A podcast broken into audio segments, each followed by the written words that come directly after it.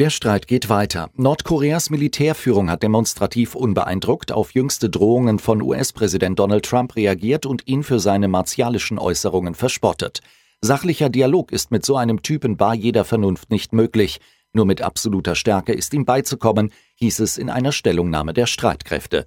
Südkorea warnte den Norden mit ungewohnt deutlichen Worten vor einer weiteren Eskalation des Konflikts. In einer neuen Stellungnahme aus Pyongyang hieß es nun, man werde bis Mitte August Pläne fertigstellen, nach denen vier Mittelstreckenraketen über Japan fliegen und etwa 30 bis 40 Kilometer vor Guam ins Meer stürzen sollen. Unwetter haben in der Nacht in Sachsen und Bayern Schäden verursacht, vor allem durch Blitzschlag. Im ostsächsischen Lauter schlug ein Blitz in ein Haus ein und setzte den Dachstuhl in Brand, wie die Polizei berichtete. Das gleiche geschah im fränkischen Tal Messing in der Nähe von Nürnberg. In der Nähe von Passau setzte ein Blitz Stall und Scheune eines Bauernhofes in Brand. Beide Gebäude brannten nieder. Menschen waren bei keinem der Brände in Gefahr. Seit einem Jahr haben Asylbewerber leichteren Zugang zum Arbeitsmarkt. Den Wegfall der sogenannten Vorrangprüfung wertete Bundesarbeitsministerin Nahles als Erfolg.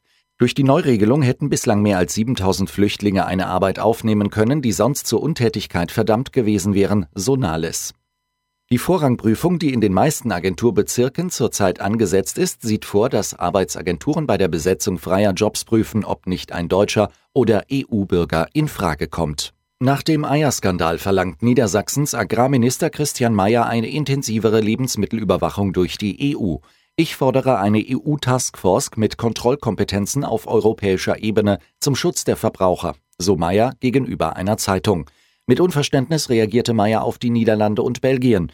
Es kann nicht sein, dass Informationen zum Schutz der Gesundheit von Millionen Verbrauchern in Europa nur deshalb liegen bleiben, weil sich nationale Behörden streiten.